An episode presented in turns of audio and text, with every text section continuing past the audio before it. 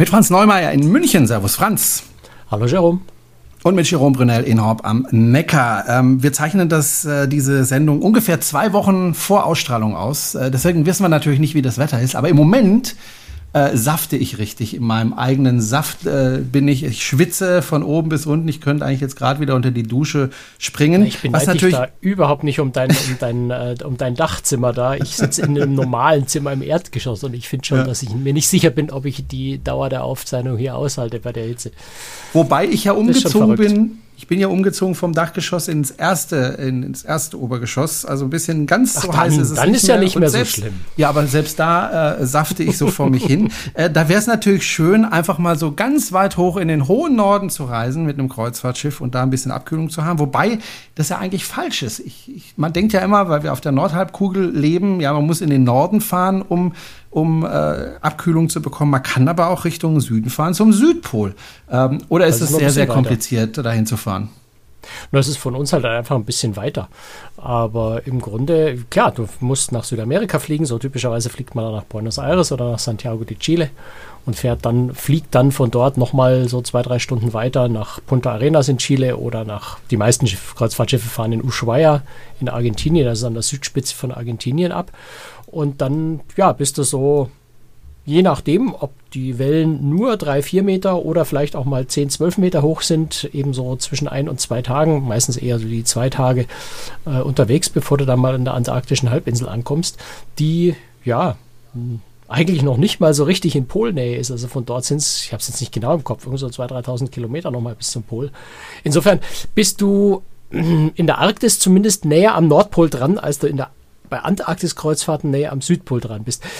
Einfach weil Antarktis natürlich auch Landmasse ist. Ja, in der Arktis ja. äh, hast du ein paar Inseln, aber ansonsten ist dort ja Meer und Eis bis zum Nordpol. Wohingegen in der Antarktis hast du ja ganz große Landmasse. Das heißt, man kommt da nicht annähernd so nahe an den Pol ran, wie man das in der Arktis tut. Aber kalt ist es trotzdem. Von Südafrika kann ich nicht reisen? Da fahren keine Kreuzfahrtschiffe? Oh, nee, eigentlich nicht. Also wenn, wenn überhaupt dann noch von, von Neuseeland. Ähm, also es gibt so ab und zu mal Kreuzfahrten, die, die dann so 30 Tage dauern, die von Ushuaia so eine Halbumrundung der Antarktis bis nach Neuseeland rüberfahren äh, oder in die andere Richtung. Ich glaube, sie fahren meistens von Ushuaia nach Neuseeland. Und äh, das ist so eigentlich das Maximum, was du da machst. Ich wüsste jetzt nicht, dass von, von Südafrika schon mal ein Kreuzfahrtschiff Richtung Antarktis gefahren. Einfach, weil du das nächst erreichbare und sinnvolle Ziel in der Antarktis ist die antarktische Halbinsel. Nur dort kann man eigentlich vernünftig anlanden, weil du hast ja in der, in der Antarktis hast du ja diese, diese riesigen Eisabbrüche. Also du müsstest dann eine, eine, weiß ich nicht, 30, 40, 50 Meter hohe Eiswand hinfahren, da hast du nicht viel davon mit dem Kreuzfahrtschiff. Und insofern ist so die antarktische Halbinsel eben so quasi in Verlängerung Südamerikas eigentlich der einzig halbwegs sinnvolle Ort, wo man dann eben auch einfach an Land gehen kann. Jetzt ist es ja so, äh, Kreuzfahrtschiffe reisen ja normalerweise da, wo es schön warm ist, wo das Wetter gut ist, damit die Passagiere auch bloß nicht krank werden, seekrank werden, wo die Wellen möglichst niedrig sind, also Mittelmeer und im Sommer dann auch hoch nach Norwegen.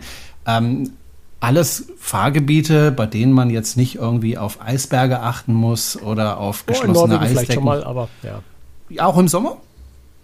Äh, ja, also Eisberge ist jetzt übertrieben, aber wenn du in der Nähe von einem Gletscher kommst, hast du natürlich immer auch größere Eisbrocken. Also mhm. da war ja vor kurzem äh, ein Zwischenfall von einem Schiff von Norwegian, Norwegian Cruise Line in, der, in, der, in, in Alaska, die ja so, so ein PKW großes Eisstück ähm, ja, mit ein bisschen mehr Geschwindigkeit berührt haben würde ich mal sagen. das Schiff ist dann eine Weile außer Dienst gegangen.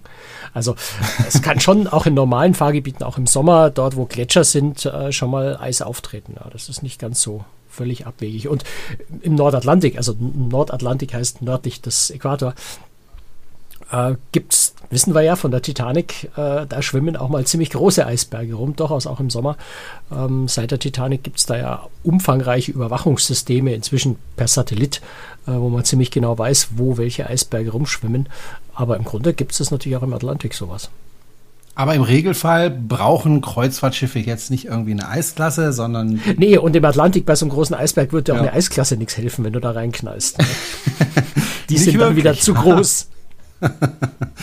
Aber ich sage jetzt mal, wenn ich durch das Mittelmeer schipper, da ist die Chance auf Eisberge relativ gering und Eis, höchstens Eiswürfel vom vorausfahrenden Schiff, wo jemand seinen Cocktail über Bord gekippt hat, ja. So, aber trotzdem, es gibt tatsächlich Kreuzfahrtschiffe, ähm, die nennen sich meistens Expeditionskreuzfahrtschiffe, ähm, die durchaus ähm, in Gebiete fahren können, wo man den einen oder anderen Eisberg begegnen kann. Darüber wollen wir heute ein bisschen sprechen.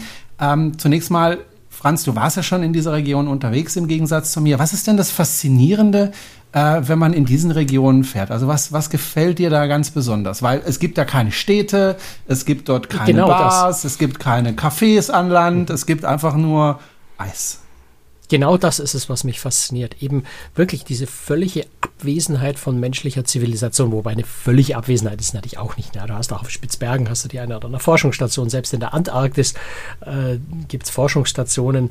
Ähm, du hast, äh, ja, jetzt in der Antarktis nicht, in der Arktis, wenn du unterwegs bist, fliegt auch schon mal ein Flugzeug oben drüber, wenn du nicht ganz weit in den Norden kommst. Aber im Grunde ist es sehr, sehr unberührte Natur. Es ist unglaublich original irgendwie. Ja. Es ist nicht von menschlicher Zivilisation ähm, einverna äh, einvernommen, wie heißt das, einvernommen, einvernahmt. Ähm, ja. Also da ist halt Natur und zwar eben nur Natur. Äh, in der Arktis ganz viel Tiere, ja, du hast, äh, gut, in der Antarktis auch, du hast ganz viel äh, Wale natürlich und, und Robben und, und, und unglaublich viel Pinguine. Äh, in der Arktis siehst du sehr viel äh, auch wieder Robben, Walrösser, Wale, äh, Eisbären, wenn du Glück hast. Also die Natur ist das eigentlich Faszinierende, diese absolute Stille und, und das Eis als solches. Also das Eis als solches ist schon sehr, sehr faszinierend, auch weil es sehr unterschiedlich auftritt.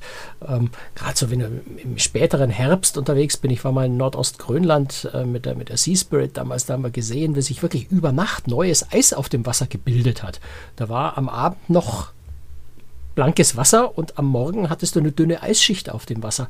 Äh, sowas zu beobachten und zu sehen, dann auch dieses Knistern, wenn das Schiff durch dieses neue Eis durchfährt, äh, ist schon sehr, sehr faszinierend.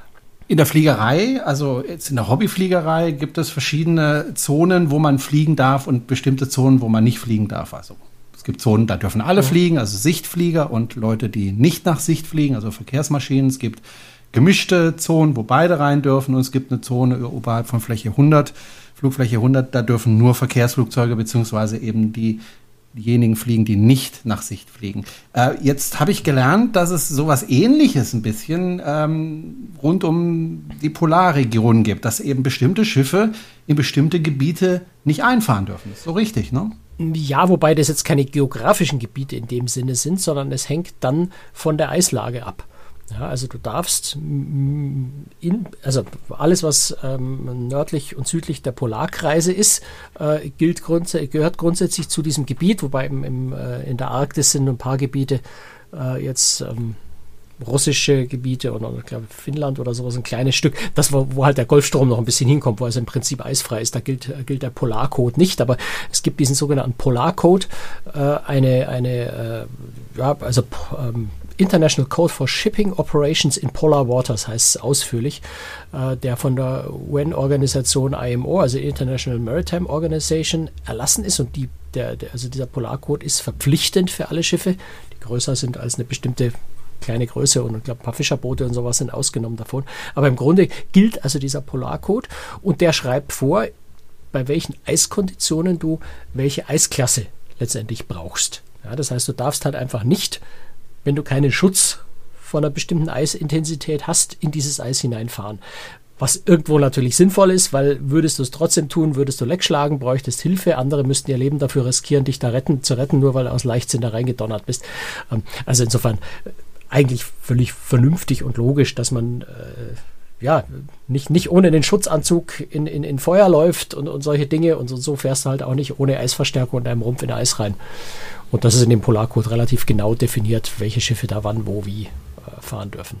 Wird das irgendwie kontrolliert? Also was passiert denn, wenn ich als Kapitän mit einem Schiff äh, da reinfahre, das eigentlich nicht da reinfahren darf? Kommt dann die Polizei ja, um die Ecke und sagt, hier, der böser, böser Kapitän? Oder wird das ja, nicht das wirklich passieren? Da verlierst du dein hm. Patent im dümmsten Fall. Also das ist einfach ein schwerer Verstoß. Okay, aber wer kontrolliert das? Ist, ist also die äh, erstmal wird überhaupt von der von der Klassifikationsgesellschaft, die das Schiff, also der Schiffstüv quasi beim Bau schon des Schiffs äh, wird natürlich kontrolliert, welche Eisklasse tatsächlich vorhanden ist, also welche Eisverstärkung das Schiff hat. Es geht im Übrigen auch, können wir nachher noch drüber reden, nicht nur um die Eisverstärkung, sondern da spielen ganz viele zusätzliche Faktoren noch eine Rolle, wenn ein Schiff in, in polaren Regionen äh, fährt. Da geht es nicht nur um die Eisverstärkung. Ähm, und äh, die Klassifikationsgesellschaft überprüft das also alles und, und bestätigt das, so wie, beim TÜV. Ne? Du kriegst dann quasi dein Zertifikat, dass das so ist. Ähm, das wiederum wird von der, vom, vom Flaggenstaat sichergestellt dass die Klassifikationsgesellschaft sich darum kümmert. Äh, und letztendlich darf das dann jedes einzelne Land, jeder Hafen darf das kontrollieren. Also die lokalen Behörden, wenn das Schiff in irgendeinen Hafen einläuft oder in irgendwelchen Hoheitsgewässern fährt, dürfen die Behörden kontrollieren, äh, ob du dich dran hältst. Ja, aber gibt es denn lokale Behörden äh, an der Arktis? Also, weil, was man sich ja oft nicht vorstellt, ist, dass die Entfernungen auf, auf See ja unfassbar groß sind ja, vergleichsweise wirklich groß. Da, da, ist man ja mit dem Schiff unterwegs und 1000 Kilometer um einen herum ist gar nichts außer Wasser und auch kein anderes Schiff. Ja, ganz so schlimm ist es nicht. Also das mhm. sind schon auch andere Schiffe, ja, je nachdem. Also in der Arktis kann man schon mal sehr, sehr weit abseits sein, das stimmt. Äh, auch wenn man, wenn man in der Antarktis so diese, diese Halbumrundung macht, da bist du dann schon mal weit weg von anderen Schiffen. Auf der antarktischen Halbinsel, da ist hinter dem nächsten Eisberg ist das nächste Schiff. Also da ist es nicht ganz so tragisch. In der Arktis kann schon auch sein, dass du mal sehr, sehr weit weg bist. Also man denkt immer, Antarktis ist so weit ab vom Schuss. Genau genommen bist du in der Antarktis, gerade so Nordostgrönland oder sowas, bist du unter Umständen viel, viel weiter weg von der nächsten Zivilisation. Ähm, aber nichtsdestotrotz, ich meine, Grönland gehört zu Dänemark, Spitzbergen wird von Norwegen verwaltet. Also du bist ja, oder, oder Franz Josef Land von, von Russland, da fährt im Moment natürlich kein Schiff hin, aber äh, auch das wäre eine, eine Region, in die man fahren könnte. Also da ist sehr viel Norwegen oder Dänemark oder sowas. Ähm, die sind da präsent, die sind auch mit, mit Militär oder mit Küstenwache präsent. Äh, insofern ist da schon da ist schon jemand. Ja, also du bist da nicht im völligen Niemandsland. Und was noch dazu kommt, und das spielt auch in der Antarktis dann wiederum eine Rolle, dort sind auch Umweltschutzorganisationen durchaus präsent, um, um bestimmte Sachen zu kontrollieren und den Reedereien auf die Finger zu schauen. Äh, und generell gibt es ja auch äh, in beiden Regionen jeweils Vereinigungen der, der Kreuzfahrtschiff-Reedereien, die sich da zur Vereinigung zusammengeschlossen haben, äh, um bestimmte eigene Standards für Umwelt und solche Sachen zu definieren.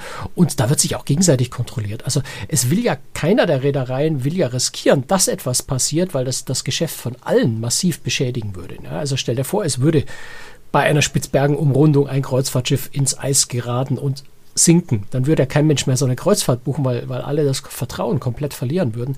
Insofern ist da schon auch ein gewisser Druck untereinander da, dass man einfach sich anständig verhält. Ja, also aufpassen, dass mhm. nichts passiert. Das ist ja auch meine Kapitänsehre kommt auch noch so ein bisschen dazu. Äh, Sketinos fahren dort üblicherweise nicht. Es sind sehr erfahrene Leute und insofern schaut da auch jeder auf den anderen. Ja. Ist, mhm. du, du, bist da nicht im luftleeren Raum. Okay. Eis lassen. Äh, gibt es ja ganz viele verschiedene. Ein Schiff muss verstärkt werden, damit es durch das Eis fahren kann.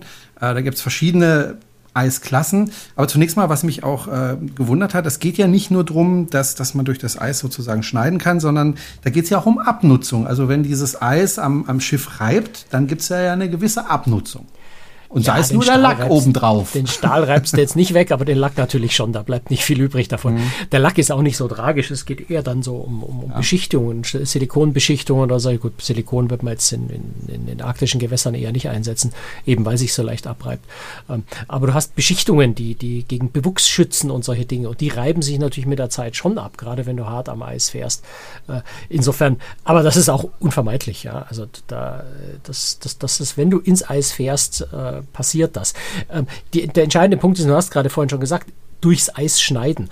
Ähm, auf Expeditionskreuzfahrt schneidet man ganz selten wirklich durchs Eis. Also du hast ähm, Treibeis, ja, das sind lose Eisstücke, die vielleicht sehr dicht zusammen sind, aber du hast jetzt keine geschlossene Eisdecke von vielleicht zwei Meter Dicke, durch die du da durchbrichst. Mhm. Ja, das ist eher in sehr, sehr seltenen Fällen, dass Kreuzfahrtschiffe sowas mal in Ausnahmefällen machen. Ähm, aber äh, du hast halt loses Eis, das du rumschwimmt und das du quasi zur Seite drückst. Da fährt man dann ja auch nicht mehr mit hohen Geschwindigkeiten durch. Also du knallst dann ja nicht in diese Eisstücke rein, sondern je dichter das Eis und je dicker das Eis äh, und je älter das Eis, dadurch hat es nämlich auch eine höhere Dichte und ist dadurch gefährlicher, äh, fährst du ja auch langsam durch und schiebst dieses Eis vorsichtig zur Seite. Ne? Also das muss man sich jetzt nicht so vorstellen, dass ein Expeditionskreuzfahrtschiff da mal mit, mit 15 Knoten und äh, gib ihm Saures äh, in so ein Eisfeld reindonnert. Ja? Mhm. Das äh, findet so ja nicht statt. Aber es wagen sich Expeditionskreuzfahrtschiffe in diese Fahrgebiete, wo man eben mit Eis in Kontakt kommt. Und da gibt es jetzt verschiedene Eisklassen. Ähm, und natürlich denkt man so als Passagier, äh, je höher die Eisklasse, desto besser, desto sicherer bin ich. Aber wenn man mal genau schaut, die unterscheiden sich gar nicht mal so sehr. Sie unterscheiden sich natürlich schon. Äh, es ist aber jetzt für eine normale Expeditionskreuzfahrt im Grunde nicht so entscheidend. Ja, also wenn du ich weiß nicht, im August in Spitzbergen fährst, da wirst du in der Regel keiner, keiner Stelle begegnen, wo so viel Eis ist, dass, dass, dass du kein Wasser mehr siehst.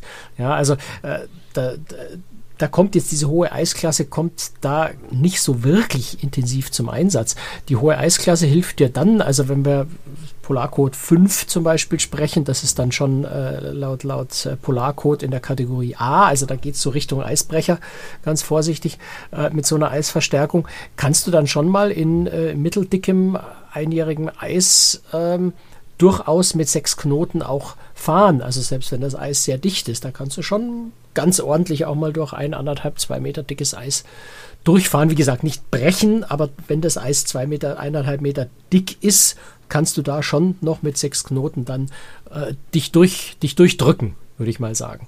Mhm. Ähm, und die Eisklasse gibt dir natürlich eine gewisse Sicherheit, ja. Also wenn du zum Beispiel diese, diese Halbumrundung Antarktis machst, äh, wenn du da weiter Richtung Süden dann kommst, dann über den Polarkreis rüberkommst, da ist, sind oft die Eisverhältnisse schwer berechenbar.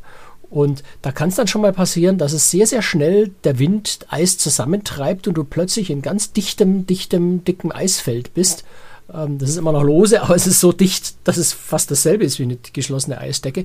Und dann ist es ganz nett, wenn du ein bisschen mehr Stahl um dich rum hast und ein bisschen geringere Spantenabstände hast, äh, die den Stahl außenrum vorm, vorm Eindrücken schützen.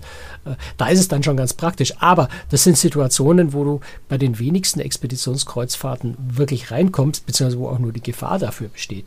Ich vorhin schon Nordostgrönland erwähnt, wo ich mit der, mit der Sea Spirit war und die hat jetzt eine relativ geringe Eisklasse. Also die kann vorsichtig vorsichtig ein bisschen Eis berühren, aber kann jetzt nicht wirklich äh, durch dickes Eis durchfahren.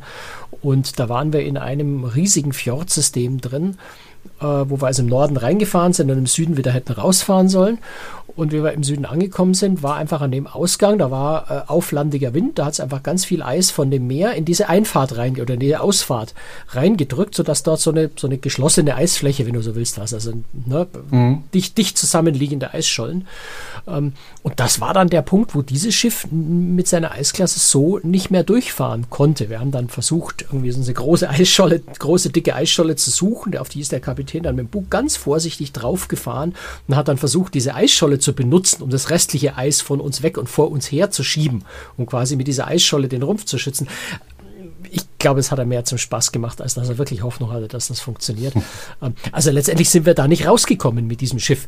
Äh, hätten wir ein Schiff mit einer deutlich höheren Eisklasse gehabt, hätten wir da durchfahren können. Also mit einer BC5 wären wir dort wahrscheinlich einfach durchgefahren, so wie die Swan Hellenic, äh, die, die SH Vega, über die wir vor zwei Wochen gesprochen haben, äh, die hätte da einfach durchfahren können. Also einfach, mhm. ne? aber schon vielleicht mit fünf, sechs Knoten hätte die da polar, äh, problemlos rausfahren können.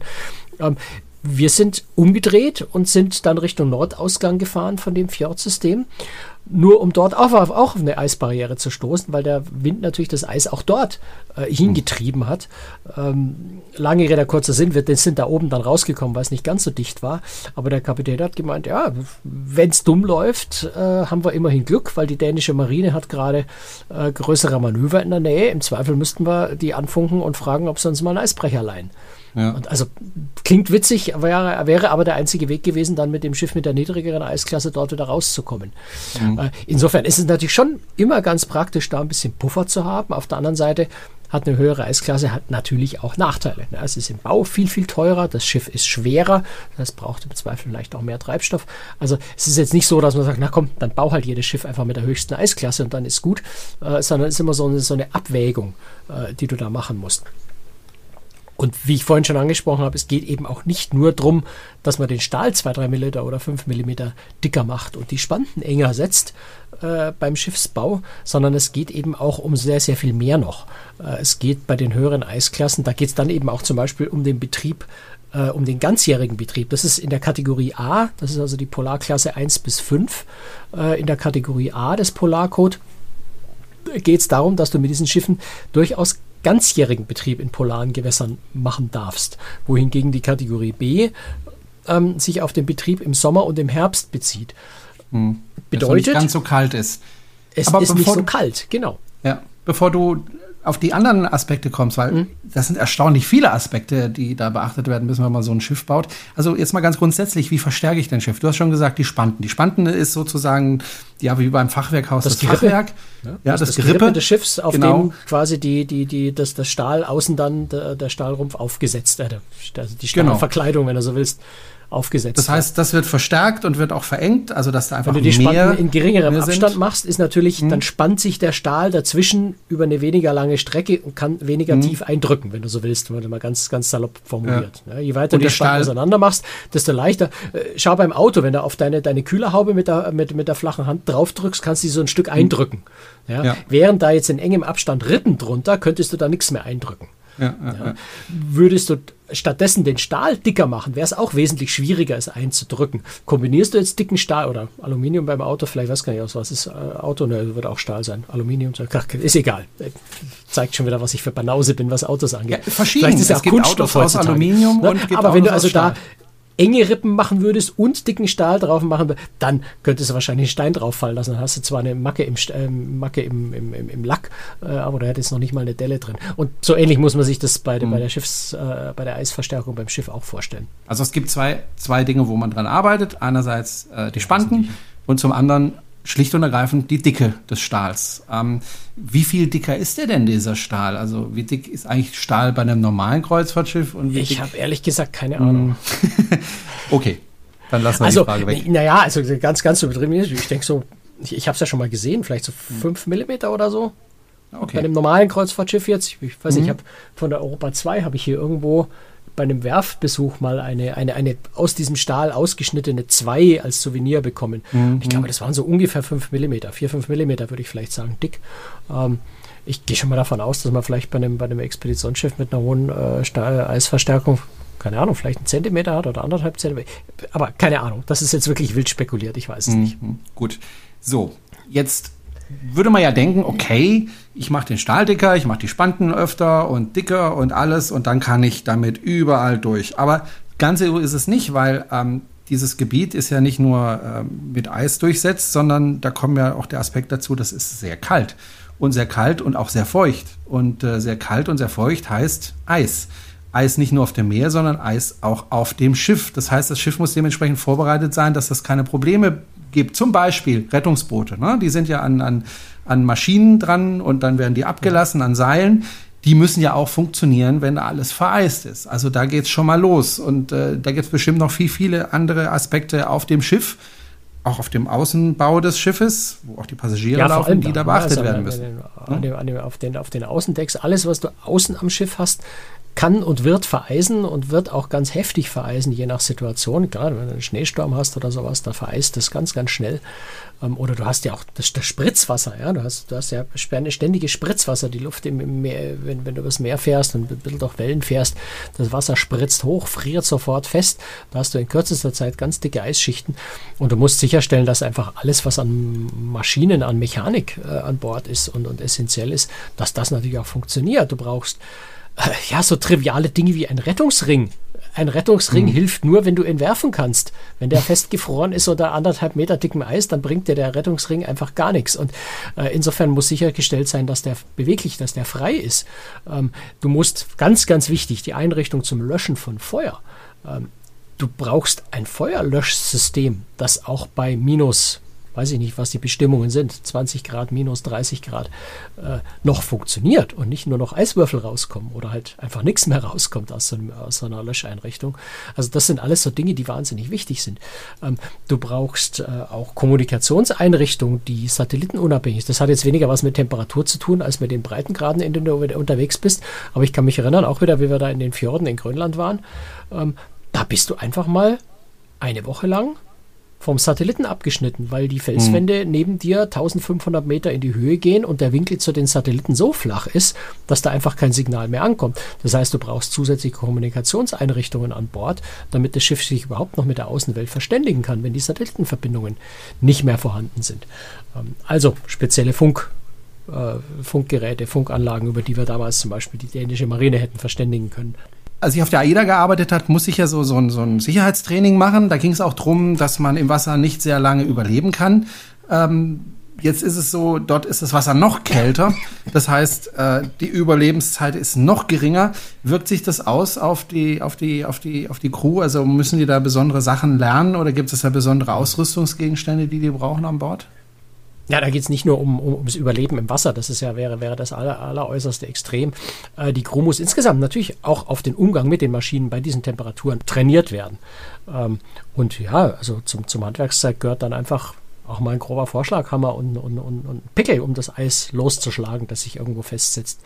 Was absolut wichtig ist und was natürlich äh, dann auch Passagiere trainieren müssen am Anfang von so einer Kreuzfahrt, ist, äh, du hast dort ja nicht nur eine normale Schwimmweste, weil, wie du sagst, im, im, schon im normalen Wasser bei 15, 20 Grad überlebst du eine Stunde oder zwei, äh, auch mal mehrere Stunden im karibischen Gewässer. Aber wenn du dort bei 0 Grad ins Wasser fällst, dann ist deine Überlebensspanne irgendwo so im Bereich von 10, höchstens 15 Minuten. Äh, und insofern hat man dort nicht nur eine normale Rettungsweste, sondern man hat so einen Ganzkörperanzug, einen Thermoanzug, äh, mit dem er etwas länger im Wasser, also vielleicht zwei, drei Stunden, so wenn ich mich da recht erinnere, hat den jeder Passagier? Im Wasser überleben könnte. Äh, und das sollte man sinnvollerweise auch für Passagiere bereithalten, ja. Weil, äh, weil sonst macht es keinen Sinn, sonst brauchst du auch gar nicht ins Wasser gehen, weil, wie gesagt, du überlebst wahrscheinlich fünf bis zehn Minuten äh, als normal konstituierter Mensch. Das, das bringt dich nicht weit. Weil ich erinnere mich als Passagier, als, als, als ich äh, diese Sicherheitstraining gemacht habe, hieß es, naja, an, an Bord des Schiffes sind es vielleicht vier oder fünf solche Sicherheitsanzüge und das war's. Äh, wobei diese auch nicht in Regionen unterwegs sind, äh, wo es so richtig kalt ist. Aber ist ich frage mich dann auch, wie die das anziehen, weil so leicht anzuziehen sind die Dinger nicht. Ja, gut, das muss die Crew trainieren, damit die Crew, mhm. wirklich äh, effizient weiß, wie es geht, um den Passagieren dann einfach zu helfen. Aber ich also ich kann mich jetzt nicht erinnern, dass es jemals eine Situation gab, wo das äh, in, in, meinem Gedenken irgendwo mal äh, in jüngster Zeit nötig war. Also das ist eine relativ theoretische Angelegenheit, aber sinnvollerweise sollte es da sein und man sollte die Crew darauf trainiert haben, dass sie weiß, wie man damit umgeht. Okay, dann hoffen wir einfach mal, dass wirklich jeder Passagier äh, so, eine, äh, so einen Sicherheitsanzug bekommt, falls das Schiff untergehen sollte, äh, was ja eigentlich sehr, sehr selten der Fall ist, aber man weiß das ja nie. Eigentlich nie, ja. Ja, um es mal auf den Punkt zu bringen. Ja, ähm, wir reden gleich äh, in der Aftershow übrigens über Sicherheitstipps ähm, und zwar zum Thema Smartphone, Tablet und Laptop auf Reisen. Was soll man da beachten? Wie soll man das transportieren und so weiter? Darüber sprechen wir gleich. Die Aftershow bekommen alle diejenigen, die uns finanziell unterstützen, sozusagen als kleine Zusatzleistung und als Dankeschön. Wenn Sie uns auch finanziell unterstützen wollen, dann finden Sie alle Informationen auf unserer Webseite cruestricks.de. Wir freuen uns über jeden, der uns da finanziell ein bisschen unter die Arme greift. Und ja, ansonsten hören wir uns in zwei Wochen wieder Franz, mit einem neuen Thema. Und ähm, ja, schauen wir mal, was dann das Thema ist. Vielleicht bist du dann wieder auf Reisen gewesen, wer weiß es. Und hoffentlich Vielleicht. nicht mit dem Flugzeug, weil äh, das macht gerade gar keinen Spaß. Ja, ich äh, fürchte, äh, wo, ich, wo, ich, hin muss, muss ich mit dem Flieger hin. Insofern kann ich da nur. Lauf so lieber hin, beten. das geht schneller. Ja, vielleicht. das war's für heute. Danke fürs Zuhören und äh, ganz wichtig, äh, wenn es Ihnen gefällt, dann äh, empfehlen Sie uns weiter. Darüber würden wir uns auch freuen. Tschüss, Franz. Bis dann. Ciao. Servus. Mm.